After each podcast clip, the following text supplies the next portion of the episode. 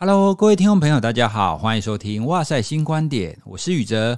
节目开始啊，要先感谢几位赞助的听众朋友，有 Coco Family、韩竹、洪一凡、张晴雨，还有几位匿名赞助者。特别是 Coco Family 这位听友，我想这位应该是很早就已经是我们哇塞的听众了吧。哦，因为我很久没有去注意看后台赞助的情况，然后前一阵子啊，突然一看说，哇，原来有这么多听众朋友会愿意赞助我们，真的非常谢谢大家给我们的支持。那有你们的赞助，可以帮助哇塞可以做得更好。除了赞助之外呢，也非常谢谢听众朋友会购买哇塞设计的专属手账、暖心笔跟明信片哦，这几项真的是送礼自用两相宜。像我有几次拿着笔出去写的时候，被询问度真的超高哦，因为它的颜色，还有它写出来的流畅度跟写出来的颜色都非常的特别。明信片呢，都是被我用来寄给朋友用的，特别是在年末的时候，你会需要问候一些友人，用哇塞设计的明信片真的是超暖心。笔记本更不用说，我每次出门大概一定要携带的，将我脑海当中有什么想法，我随时都可以写下来。接下来，我想要跟听众朋友征求我们来交换礼物吧。因为前一阵子啊，看到有人在说圣诞节或是年末在交换礼物，我觉得嗯，这样应该蛮有趣的吧。所以我就想说，我们来节目上征求一下交换礼物。那我们会提出来交换礼物，当然就是我们哇塞设计的专属商品哦，就会有手账、明信片跟笔来做交换。那如果你已经有购买我们的手账的话，那我另外会挑出两本。今年我读过，而且是推荐的书籍来做交换礼物。哇塞的听众朋友呢，都是卧虎藏龙啊，都是来自于各行各业不同的领域哦。所以，听众朋友，如果你有你觉得很棒的东西，不管是你自己收藏，或者是你工作上所制造设计出来的产品，都欢迎跟我们来做这一次的交换礼物哦。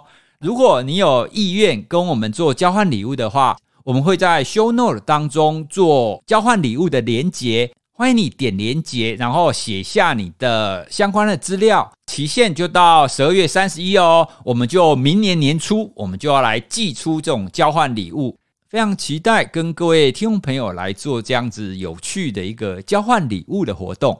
嗯，其实我也蛮担心没有人要跟我交换的啦。哦，所以如果交换的人不多，那我们可能每一个人都会寄出去。如果填写表单的人太多呢，我们也只能选择几样。不管怎么样，你有填写表单的话，我们都会跟你联系。哦，好期待哦，真希望可以有一些特别的交换礼物。好，接下来就开始我们今天的节目喽。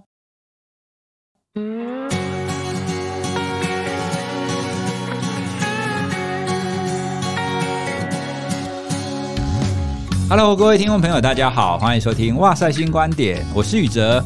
不知道大家一刚开始在阅读的时候，你开始在读的书籍是哪一种呢？是小说吗？还是散文呢？曾经就有朋友问我说：“你为什么要读散文啊？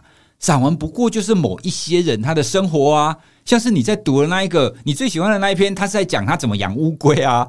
你读这些散文到底有什么意义呢？”我以前其实讲不上来。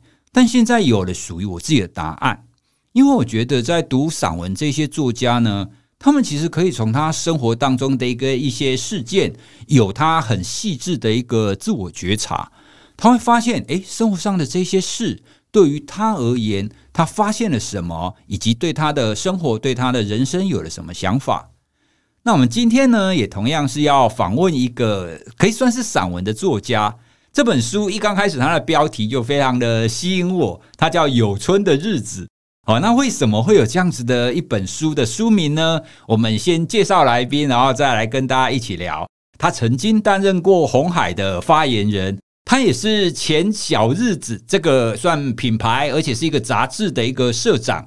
那我们来欢迎刘冠莹。宇哲老师好，各位听众朋友大家好，我是刘冠莹。我们先来聊聊这一本书好了。诶，因为我一刚开始会想要阅读，一定是从从他的书名开始。那为什么你的书名会想要叫《有春的日子》啊？那个，我今天那个冲进宇哲老师录音室的时候，带着一只狗，就是我的狗叫有春，然后是我在路上遇到流浪犬这样。然后我本来取这个名字的时候，就是因为我捡到它的时候，它已经心思心心思从重症末期。哇，对，然后我的医生都说他大概随时会死掉这样子，所以我那个时候就帮他取了一个名字叫武春，然后希望他就是生命还可以有一些剩下。然后后来这一两年呢，刚好跟我书的主题有关，我自己遇到很多事情，比如说呃，很多女生会遇过的，我会有流产的问题啊，然后还有带我长大的外婆过世了。老师刚刚有介绍，就是我在小日子，那算是我创业的。第一个创业成立了七年的公司，我在今年年中离开，然后这种种的事情呢，就在我这一两年的人生中发生。那个时候，大概在今年暑假的时候，我就觉得我的那个相对剥夺感很严重，我就觉得老天爷一直在让我失去东西。然后，所以我在这些经历这些事情的时候，把它写下来的时候，我就在想，顺便构构思书名的时候，我就想说啊，我希望，呃，这些事情其实不是单纯的失去，它背后其实是有一些隐喻的，就是老天爷有一些事情是要告诉我们。所以就是五春的这个意思。然后另外节目开播前，宇哲老师跟我讨论了一下 他对这个名字的诠释。呃，其实想跟听众朋友分享一下，我现在心情很激动，因为我是哇塞心理学的心心理学的死忠粉丝。哦，就像你一直看鱿鱼游戏，结果他的续集来找你演，这种心情大家懂吗？我要演，我要演。对对对对对。而且我在想说，哇塞，我每天洗澡都听的 Podcast，有一天我自己出现在里面呢，然后我就是现在就超嗨。的，所以我没有办法用那种很文艺的口气来诠释我的书诶，老师。所以就是呃，老师刚刚有跟我分享说，那个有春这个意思嘛，就是有一种呃心里有余裕的感觉。其实这也是我对我诸多失去的经历，或者好像是离散的事件最后的诠释。就是我觉得过去的几年，因为我的职涯的转变其实是蛮大幅度的，所以在工作上，其实我一直都把自己绷得很紧。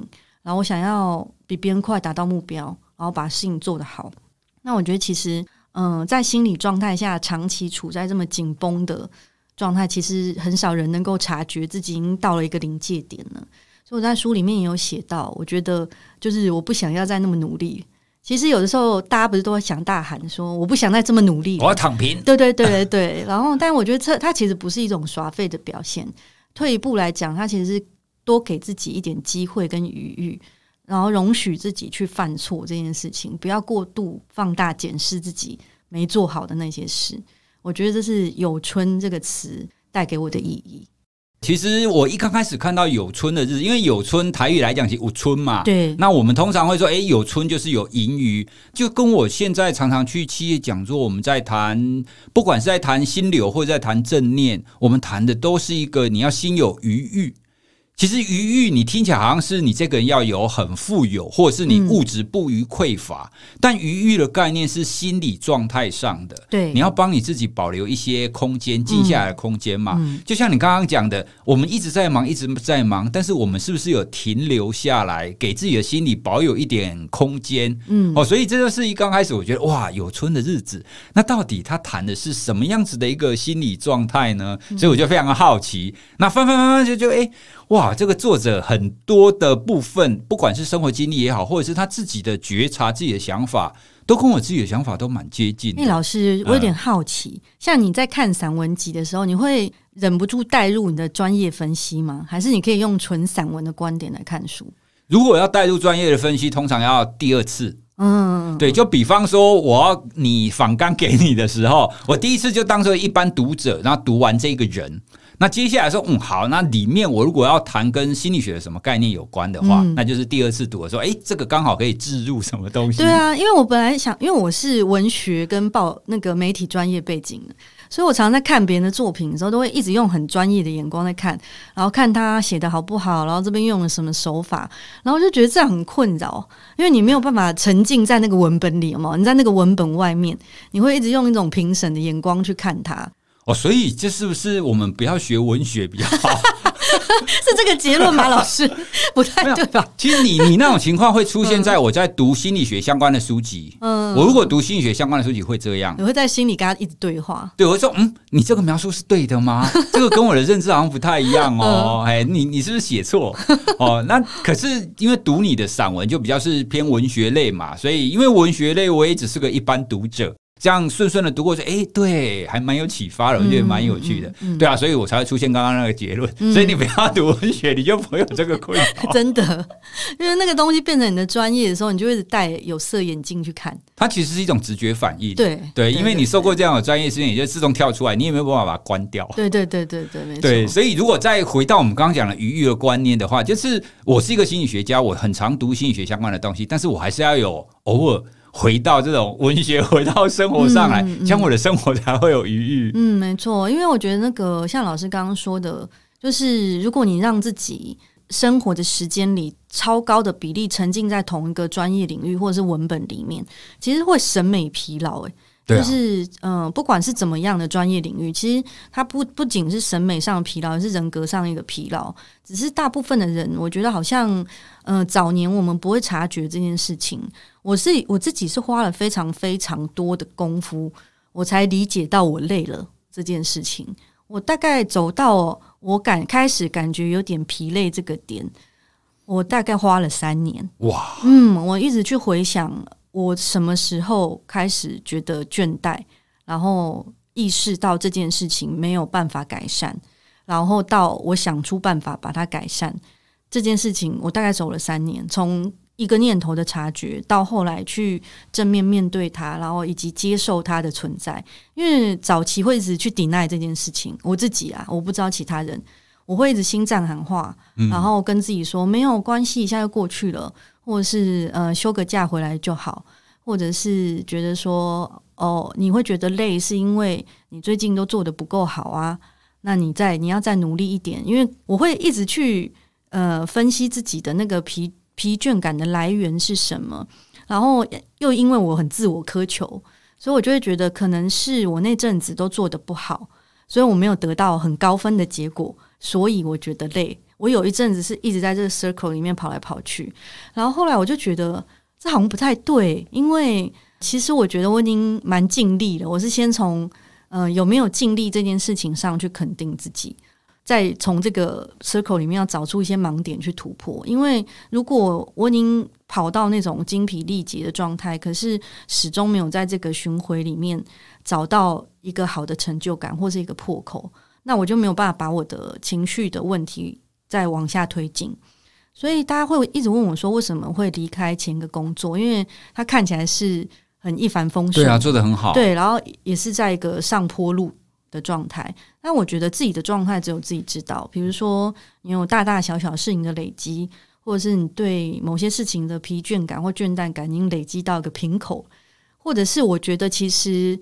呃，如果我早一点发现自己累了的话，就像老师刚刚说的，我早一点让我的余裕出现，其实我今年可能不会做这个决定。嗯，嗯，可是我累积太久了，我没有去处理，所以最后变成导致要用这种方式来处理。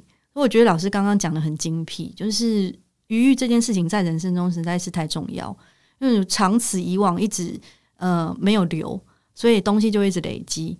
然后越积越多，越积越多，最后会用一种爆炸的方式，或者是慢慢渗出来的方式，嗯、不管是什么满出来的方式，总之是逼得你不得不去处理。而我的方式就是选择换轨嘛，嗯，所以是比较痛苦的。哎，我先岔题问一下，嗯，你的睡眠还好吗？我的睡眠，你觉得你是属于一个睡得好的人吗？哦，我很容易入睡，Okay. 但是我很多梦。OK，嗯，然后我常常觉得那个我的白天跟夜晚好像没有差别，哦，因为我的夜晚是仿佛进入另外一个人生，就是继续在想白天想。所以你是属于多梦的人，对，然后而且那个跟现实生活中都是连续的很接近，对，但我又很容易睡着，可能累。我之所以会问问这个问题，就是你刚刚谈的那个描述啊，嗯、其实是我在睡眠讲座上，因为我自己本身核心的专业训练是做睡眠研究的。嗯，那在很多这种高阶主管，我们很常遇到这种非常负责、自我要求高，然后工作绩效都非常好的人。唯有他晚上会睡得不好，那睡得不好当然会有几种形态啦，嗯、一个就难以入睡，那另外一种呢，会有其中一种形态，就像你这样的多梦，嗯，哦，所以我我一个一听到说，嗯，那我要问问一下你的情况是不是也是属于这样？嗯，好，那如果延续你刚刚讲的，其实我觉得你刚刚提的那种会没有办法停下来，有其中一个原因是来自于我们华人文化。我们从小不管是家长，或者是我们的老师，或者是社会的氛围，都告诉我们要勤奋。对，我们要什么凿壁偷光啊？真的，嗯，对，所以悬梁刺股，刺自己大腿呢。对，所以我们非常崇尚要不断的努力，啊、要做了要不断的做，这样子的一个心态。嗯嗯、所以我我会觉得这个文化已经。刻进我们的脑海当中，对对，哎，所以就会变成是好，就就像你刚刚讲的啊，你已经很努力了，可是现在的低潮，你会觉得说是不是我还不够努力？嗯，所以我要更做。对哦，所以这也是为什么我们现在常常在谈余裕这个概念的其中一个原因。你刚刚有提到你在小日子工作里面的那一段时间嘛？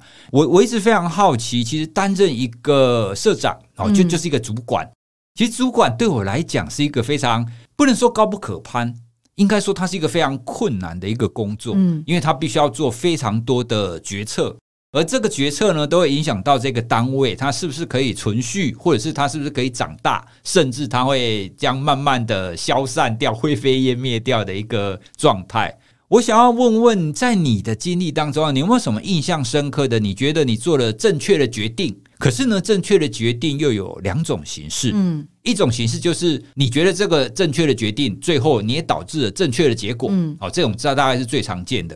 可是事实上呢，正确的决定不一定会导致正确的结果，它有可能会导致不好的结果。没错。哎，对。那我我想要请你分享一下，你在做这么多的决策当中，有没有这两种有有没有什么比较特别的？你你你可以跟我们分享的。嗯，因为我觉得宇哲老师真的很会问问题。然后我那个时候就想很久，想说，嗯、呃，我做过的决定里面，我觉得正确的，但没有好结果的，其实还蛮多的。哦、的？对，但是为什么这个问题并不常被问的原因，是因为我觉得宇哲老师挑出了一个很重要的逻辑点。就是到底什么是好结果，然后什么是坏结果这件事情。但因为老师应该发现我很会自圆其说这件事，我很会为自己的行为去解释，我会想很多理由去想嘛。就像刚刚老师问我说睡得好不好，然后我不是很多梦吗？然后我那时候还为了自己的多梦到处找借口，因为其实多梦也是某种压力大的真相，对，对不对？嗯、呃，我后来买了一本叫做《呃身体调教圣经》。然后它是一个戏骨的创业天才出的书，非常厚，有点像百科全书。然后因为那那个作者是就是在戏骨创业很多次，然后成功失败，成功失败都有。因为他创业人的身上都有很多各种的隐性病痛，嗯，然后他就去研究多梦这件事。然后他的结论呢是说，创业者几乎都多梦，然后创业者很流行做一种梦叫清明梦嘛，对对，然后大家就是很迷那种在梦中你会有一些解答。白天你苦思不得答案的，在梦中会慢慢的浮现。然后我想说，对，这不就是我吗？那我就为了自己的多梦找到了一个很好的解释。但我因为我就是一直都是很喜欢帮自己的行为去诠释的这样子，嗯、所以后来在那个决定这件事情上，其实我不太会对没有好结果的决定感到愧疚。这件事情是因为我觉得每一个决定其实都是当下。你能做出来最好的决定，就算它没有好的结果，也不不代表它是坏的决定。因为我们很习惯，很习惯用成败论英雄嘛。你这件事情如果没有做成功，一定是因为你当初决策错误。可是，在自己创业过以后，我觉得其实不尽然是这样。因为当下你在做决定的时候，很多很多影响的因素，所以就算你的决策其实是非常的好的。也有可能导致一个失败结果。最简单的举例来说，比如说我们在转型的过程当中，因为小日子本来是一个平面杂志，嗯，然后它呃什么数位版本啊都没有。那现在是那个数位媒体冲击的时代，所以一开始我们就开始做数位转型，然后后来做品牌化，然后我们也开店卖自有商品。那因为我跟我的 partner 都没有做过生意，所以一路上其实我们都是用摸索的，做过的错误的决策不知凡几。所以就是因为不知道，所以得去 try。比如说某个自有商品推出的时候，哦，我常在受访的时候被问到说：“诶，你怎么那么会设计自有商品？你是念什么工业设计系或商业设计系的吗？”其实我不是，我是念文学的嘛。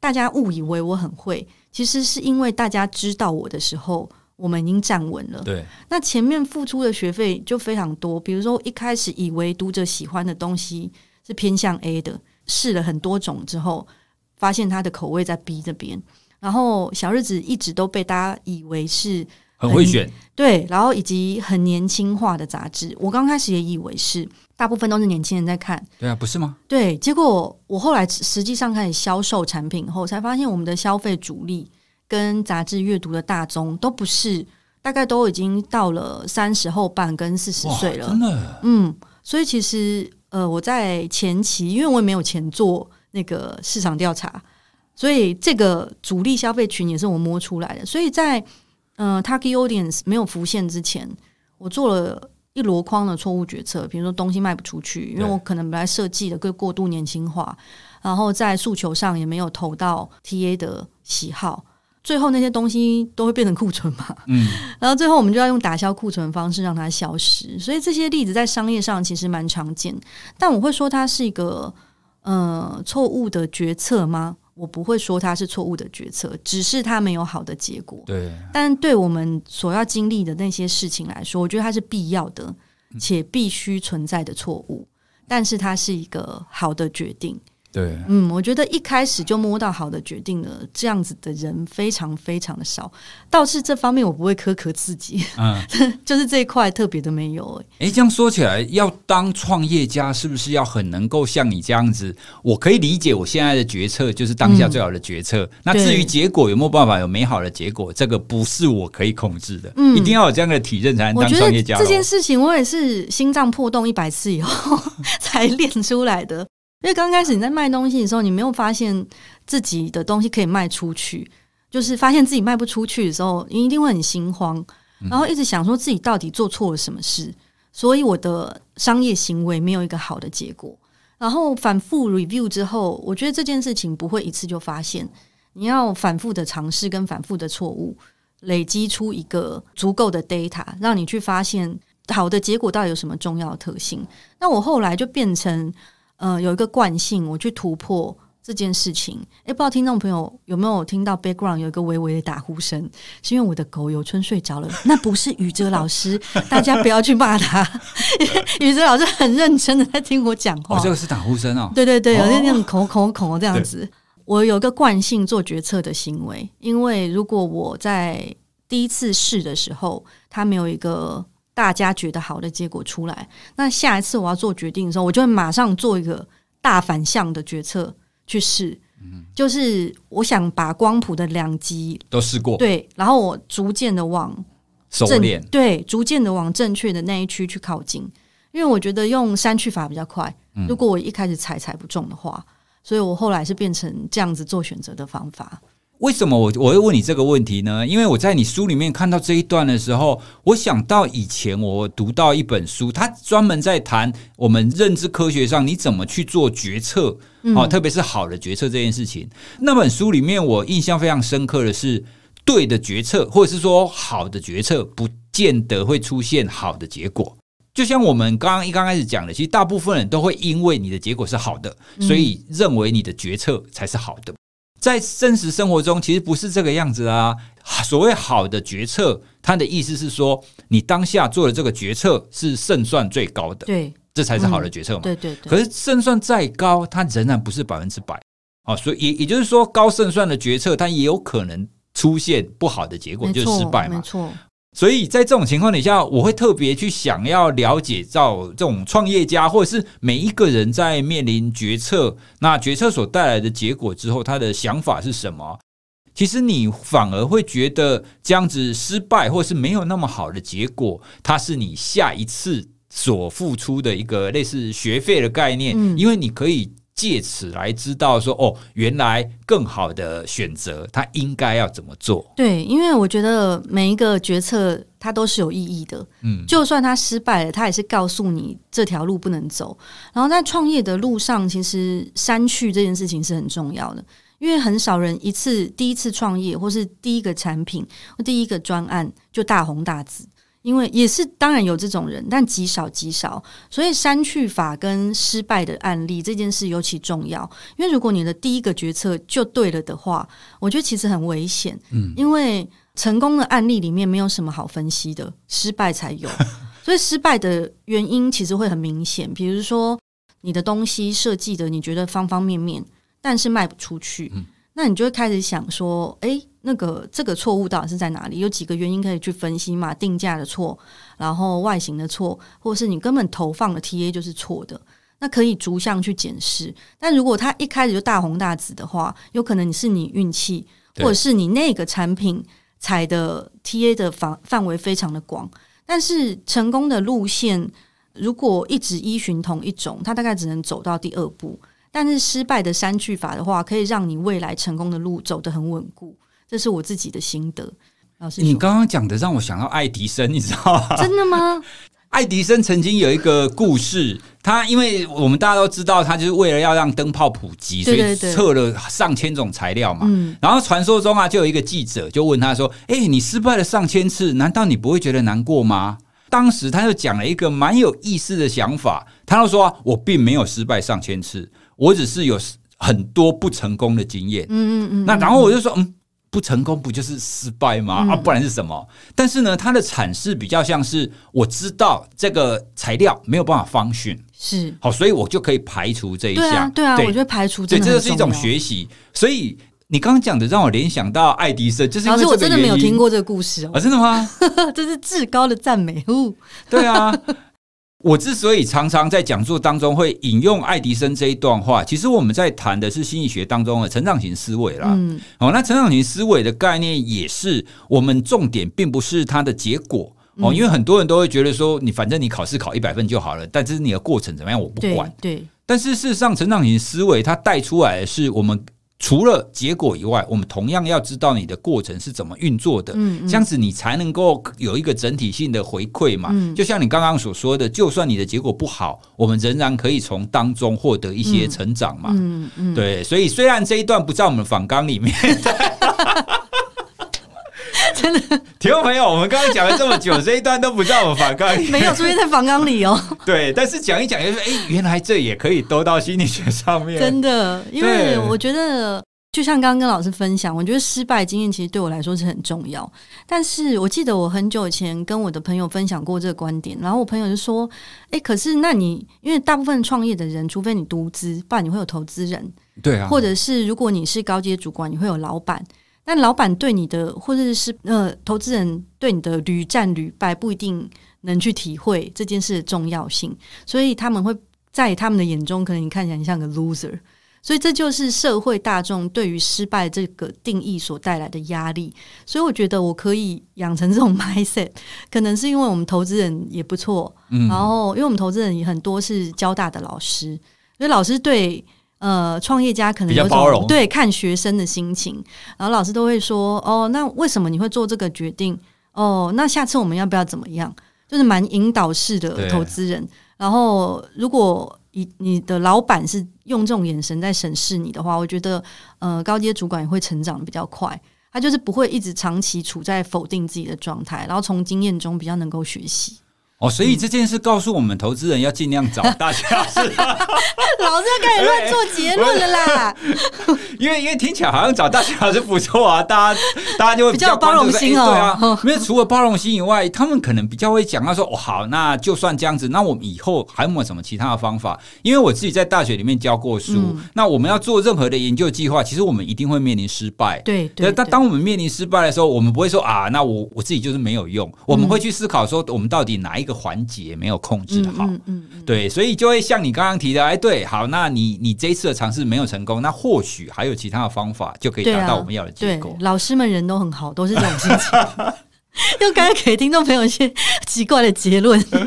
对，好，所以这个是属于比较工作上你这一路走来的这一些想法跟这些思维。嗯、我觉得你在工作上这样转换很多不同的职位。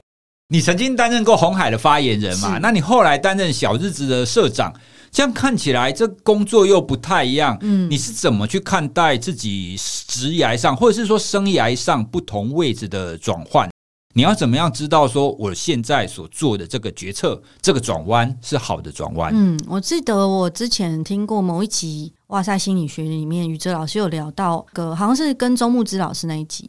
就是讲到说那个宇哲老师离开学校这件事情嘛。那个大学教授，大家不是都觉得风风光光，然后宇哲老师就说一句说，其实我们在学校都像狗 这样子，然后我就觉得印象很深刻，就是在每个职涯的转换点上，其实大家的心理压力没有人是小的，嗯，因为你面对的是未知，然后而且没有人会对自己的职涯是十拿九稳，就算你是二代出来接班，也有二代的压力，所以每次我在换轨的时候，我都。我跟其实一般人都一样，因为大家都说什么我看起来信心满满，其实没有，嗯、我只是知道自己想要去尝试什么，然后我想趁着我还有余裕的时候，我去做那件事。所以像是离开红海的时候，我就我当时有一个起心动念，就是我想要做呃属于自己的事情，因为发言人就是长期在诠释别人的事嘛，然后处理公关危机。那我觉得其实我就是一直在说别人的故事。跟帮别人处理事情，那我也想要有属于自己的故事，我就是这么一个动机而已，所以就离开了。然后那个时候，像我妈是心脏很大颗的那种妈妈，所以她也不会问说，因为一般人在红海做的好好的，然后看起来又风风光光的，妈妈、哦、都会就是你为什么要离开？对对，我前几天跟我有个朋友吃饭，然后他后来也是从台积电离开出来创业，他就说他从台积电离开的时候，他妈哭了三天三夜，然后。但是老实说，他就说他妈到现在还分不清楚台积电跟台电的差别，但他还是哭了三天三夜。这也太扯了吧？对，所以就是妈妈对于离开一个大公司都会有一种巨大的失落感。嗯、但我妈没有，我妈也没有问我接下来想干嘛，她就是说你要想清楚你想做的事情。所以我都会感觉到我有个强烈的想要怎么样的动机，但是其实我还没有看到。但是我觉得如果我不跨，我就永远看不到了。因为你待在那个位置上，然后一直用念力祈求那个改变会从天而降，嗯，其实是不会的。因为你要跨出去，才会看到实际上的改变是什么嘛。我相信这个宇哲老师应该也很有体会，因为离开大学教授的时候，大家应该也是一阵斥责吧。对啊，嗯，你很有勇气。对啊，对对对啊，因为很多像这几年有很多蛮红的作家或者是老师，也都会从教学岗位上离开。嗯那我觉得，其实离开一个很安稳的工作需要很大的勇气。但原本的工作已经变成我的舒适圈的时候，我就会想要离开，因为我会感觉到心里有个隐隐约约的声音告诉我说，我想还要还想要做其他的事情，然后我还想要尝试一些不同的。但如果我让自己再继续舒适下去的话，其实我会越变越越安逸。嗯，然后我对这种安逸感其实是很害怕，我没有办法处在安逸感里面。哇，所以你真的是很典型的生长型思维的人呢。你会希望不断的跨出你的舒适圈，嗯，可是呢，从从你刚刚的描述，仿佛觉得。你的职业这样走一圈，好像是你走出去，可是最后你回到你的初衷，哎，因为你本来不是学文学的嘛？对，那你后来学新闻以后才去当记者，对，然后去当发言人，没错。那发言人绕回来小日子啊，虽然你是社长啊，但他毕竟是一个杂志嘛，嗯。那现在哎，终于出自己自己的书了，所以这样看起来就好像是你出去绕了一圈，那你开始要做你自己了。对对对，因为其实我那个时候也没想到说。我会有朝一日可以出书这件事情，因为其实我国小一年级写到大学，在我的志愿的作文上面，我写的就是作家。真的假的？对，国小会想要当作家。嗯，你国小对作家的想象是什么啊？就是张爱玲这样子，小学女生嘛，you know，然后写一些那个呃风花雪月，风花雪月，但是很深刻的嘛。嗯然后我那个时候就很小时候很迷张爱玲，然后有一阵子就是随着文风不同到处迷啦。我也迷过比较大江大海型的作家，然后也迷过迷过世界传记系列的。然后总之我就是很陶醉在文学里的这件这这样子的孩子。但上了大学以后，我就发觉中文系好像蛮难找工作，所以我在那个研究所的时候都是选了一个感觉比较好帮助我找工作的领域。然后而且我发觉我自己很爱讲话。又喜欢跟人家接触，所以去当记者，然后采访啊，跟人家接触，对我来说很适合。所以那个时候一开始职涯从这边切入，所以其实我整个职涯，嗯、都紧扣着写作、跟写东西、跟讲话这两件事在跑。虽然说工作换来换去的，这但是这两个是我的必备技能，也是我喜欢的事。所以其实，呃，大家说职涯跳得很夸张，我觉得我都跳在我的兴趣上。到了小日子之后，我觉得可能也是小日子做出成绩。然后在自己的公司里，毕竟那个媒体就是我开的嘛，嗯、我想写什么我就写什么，然后就可以偷塞很多自己的文章进去。那出版社也发现我好像有点会写，然后我才终于完成了我小学一年级就立定的志向，就是要当作家。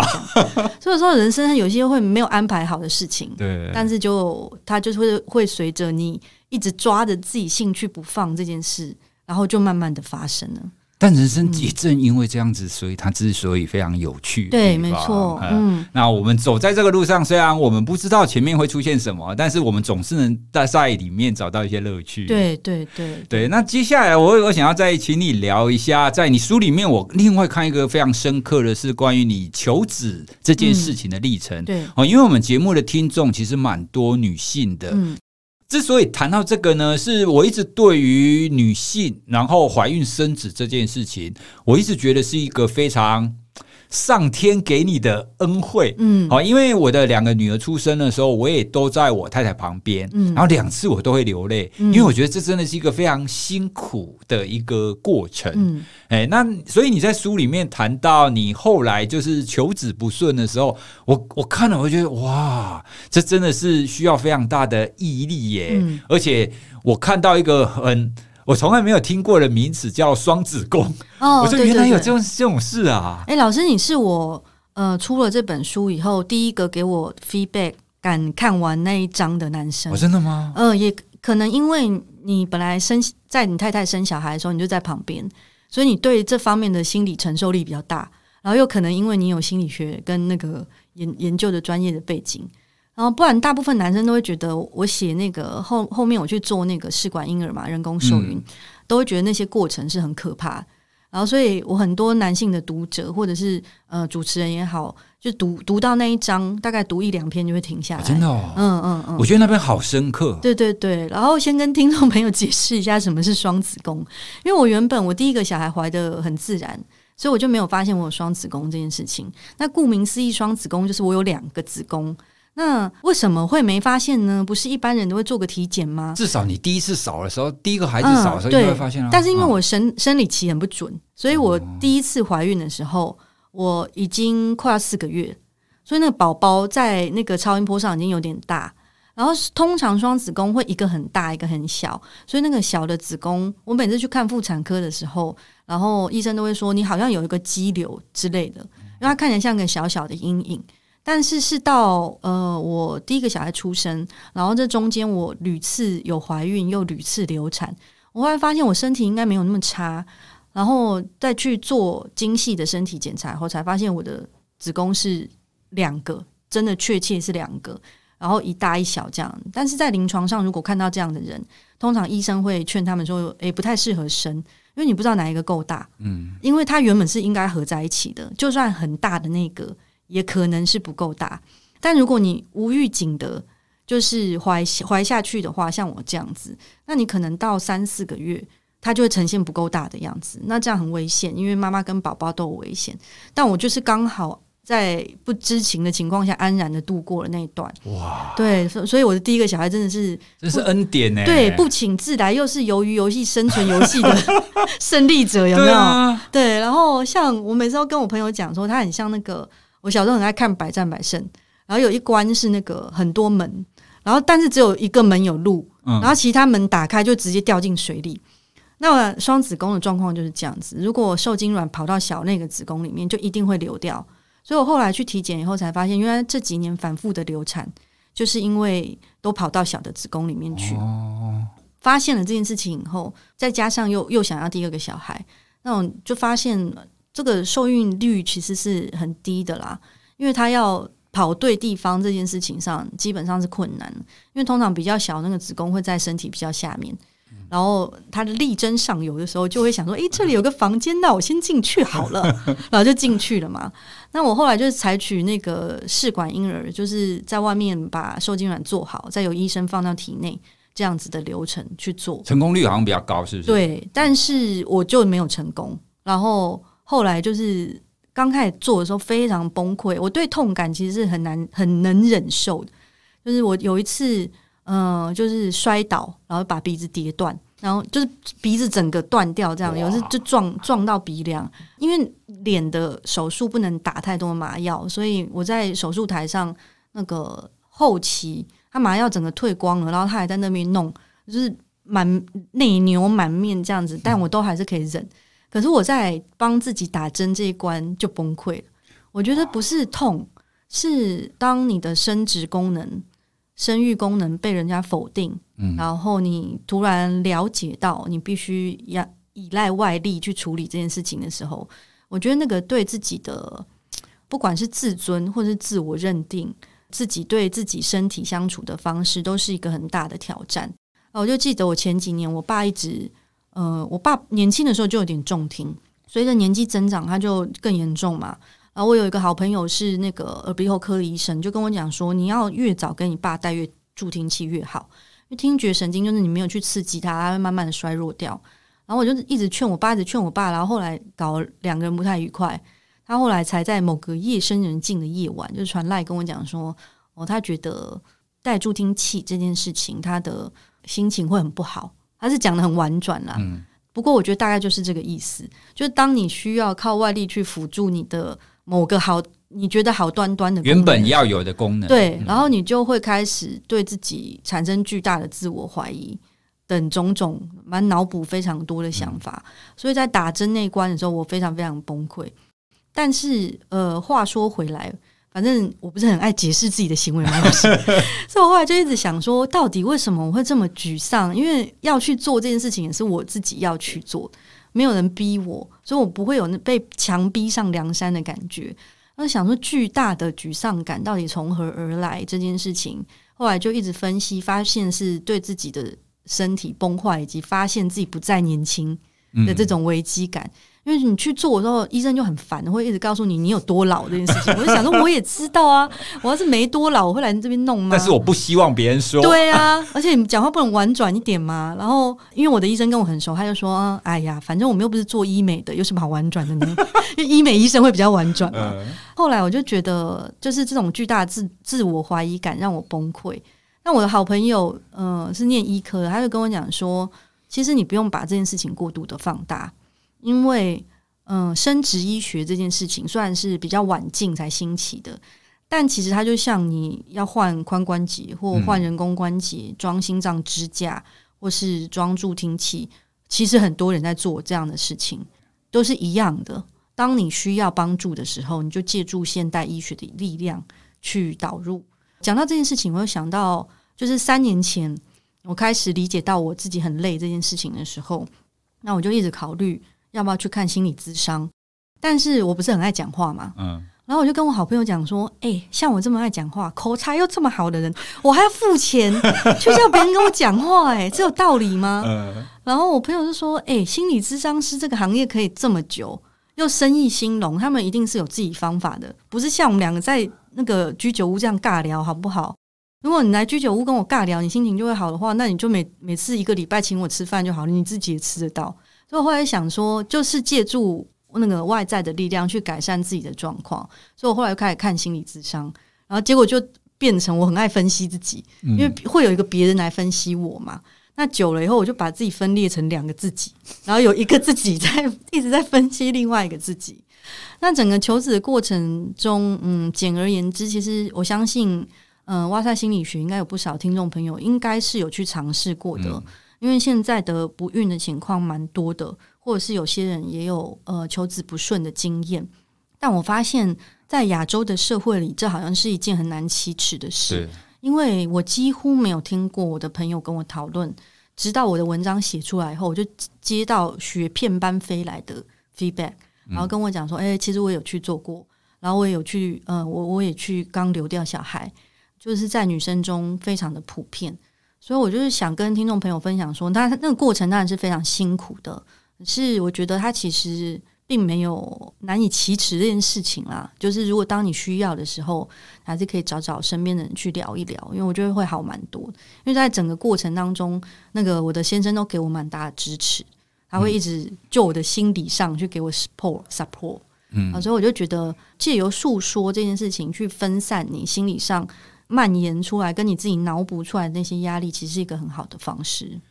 对，其实听你刚刚讲的，可以想象得到，其实不管是单纯求子也好，或者是流产也好，嗯、对女性来讲，其实它都是一个很大的创伤。这样子的一个事件，你又觉得不好启齿，哎，所以我们就常常会有很多女性朋友就会闷在那边。嗯、那这个创伤，你不知道可以跟谁讲，你跟你先生讲，有一些可能还爱理不理的，嗯、或者是他没有办法理解你的状态是什么。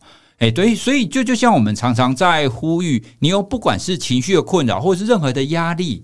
找一个出口，其实对我们的内在才是一个比较好的一个方式啦。没错，哎，那你用书写的也好，或者是像刚刚有提到的用心理咨商，或者是用心理治疗的方法，其实它都是一个非常好的方式，嗯，去帮你整理你自己人生的这个脉络。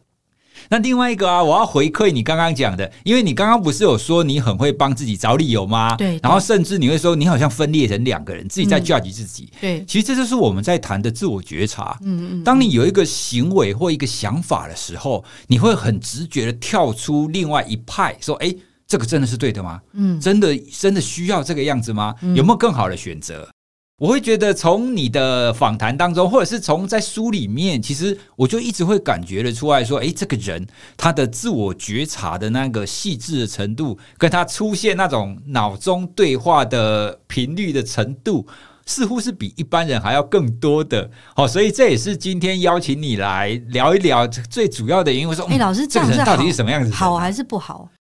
其实哈，对心理学来讲就是这个样子。嗯、凡事过犹不及，嗯，你太多或太少，其实都不好。嗯，那在现在的状状态，其实我们通常会推荐你一定要有一定程度的这样子的自我觉察或对话，嗯，嗯，因为这样子你才能够去知道你自己的状态嘛。对，因为你要对话，你一定要先有觉察，没错，你一定要先知道现在是一个状态。嗯，其实很多人在觉察这一关就会卡住了。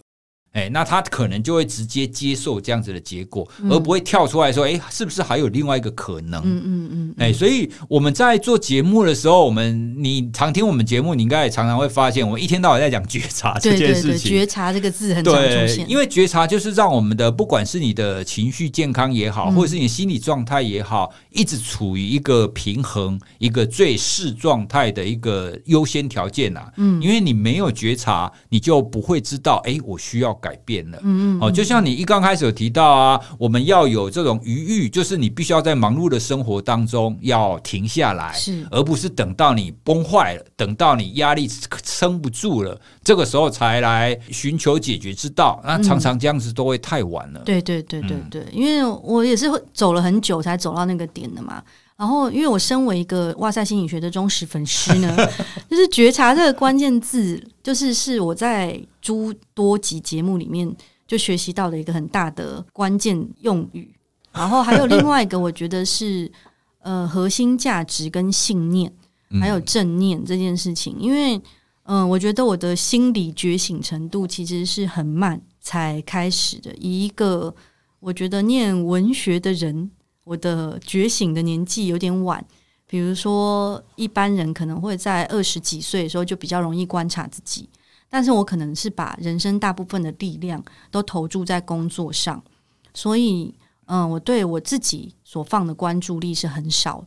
我可以很清楚的知道我在工作上要做的决策，可是，在私人的状况，不管是情绪上或身体上，我都习惯把自己崩到接近百分之百。嗯，然后去面对我生活中所有的事情，然后这些事情呢，是直到就是最后，在我前一份工作的后三年，我才慢慢的、慢慢的去理解这件事情，才理解到自己不能那么紧张，跟不能绷那么紧。说来容易啦，但是做起来很难的事情，尤其是因为，呃，我去做人工受孕跟流产这中间的事情的时候，我刚刚就是这样子云淡风轻的讲。不过，大部分的听众也一定知道，你你自己走过那段，那不是容易的。对，这对我来说已经是两三年前的事了。所以，人工受孕的失败，跟我当时觉得很累，其实是一个触媒，让我去察觉自己已经没有办法负荷那么多事，而且我觉得我也不需要负荷那么多事，然后去察觉自己面对我的负面情绪的态度不妥当这件事情。因为我觉得，我发现，我发现我每次面对挫折跟不愉快的时候，尤其像我，我做了两次，然后我第一次就没成功，流掉的时候，然后我就大概难过一个小时 左右，然后就仿佛没事般的出门这样。那我后来就是经由这件事情去观察自己，会惯性的把负面情绪像打包那样子，等它一萌发，然后我就把它装进一个罐子里盖起来，然后先把它推到旁边去，因为我很忙嘛，然后公司还有很多事情要处理。那我必须很冷静，大部分都是维持一个很冷静的状态，所以我就是累积很多这种罐子，然后而且因为它一下发出来的时候，我就马上把它盖紧，所以你也不知道它在里面发酵的程度到底是怎么样。因为老师你也知道，那个东西会会慢慢的发臭，对，会派气，但是因为它是密封的状态，所以你不知道它到底会变得多恐怖。但我就是那个惯性累积这种罐子，累积的超多。所以，直到三年前的这些事情逐一发生以后，然后到了今年的最大的 trigger 就是我外婆过世。然后，因为外婆已经九十几岁了，所以她的高寿离世其实是家人都还算蛮能接受，而且算是祝福，一半也是开心的，因为她是那个高寿，然后顺顺的离开。那我发现我自己在这件事情上迸发出来的负面情绪。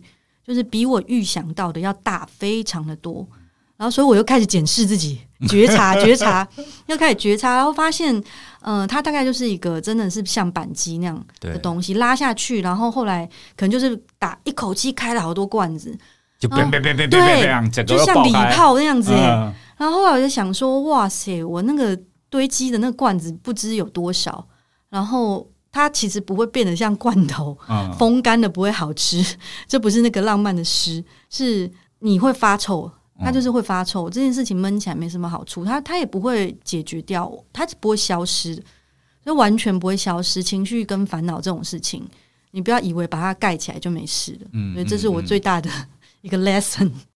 对啊，所以从你这本书啊，其实整本书在不管从前面到后面，其实你谈到的很多都是你人生当中关于失去，嗯、或者是关于离开、关于失败这件事。嗯、那你你会觉得，在这这本书读者如果读完之后，你有没有什么想要给他们的一些想法？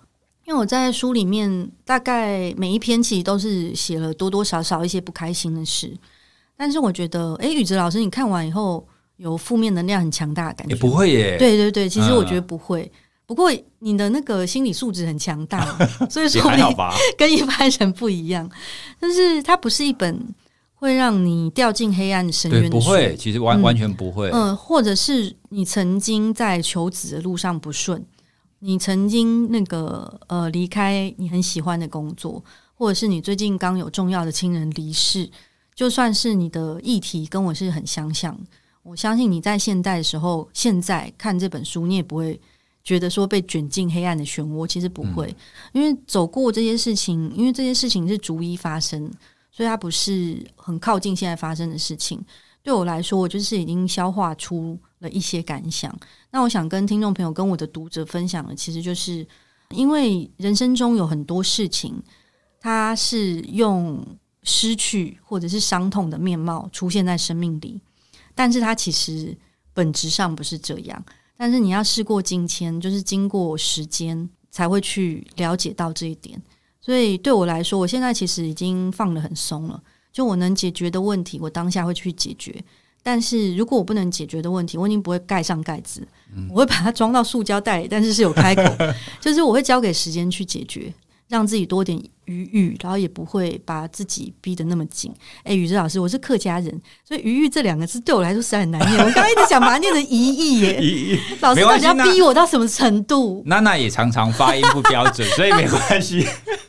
哎，你怎么跟听众朋友一一起在那边笑他啦？没有啦，其实大家会觉得很可爱，很可爱啊。对，大家其实会觉得很可爱。对，所以发音不标准没有关系，这样我们不要太在意。给自己多一点意义。对。我我跟大家分享，我读这本书，其实也有很多地方，我会觉得被同理到，嗯，哦，因为我们或多或少都会在书中看到有一些，不管是失败也好，或者是离去，哦，都会跟我们的生命经验有一点关系，然后也可以透过作者冠言的一些想法，也可以帮助我长出一些力量来，哦，所以这也是为什么今天想要跟大家聊聊这本书的其中一个地方。推荐大家可以去找这本书，叫做《有春的日子》，五春的日记啦。哎，对，五春的日记。对，那我们也会把这一本书的购买链接放在我们的资讯栏，好，那大家也可以点过去看一下。我相信透过这样子的一个觉察跟不同状态的一个想法，也都可以帮大家长出一些力量来。好，那这也是我们节目当中最希望可以达到的一个目的。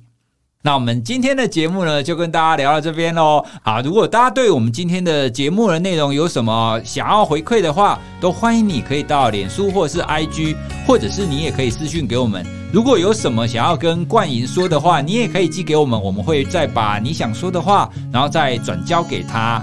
好，那我们今天就跟大家聊到这里喽，谢谢大家，拜拜。拜拜。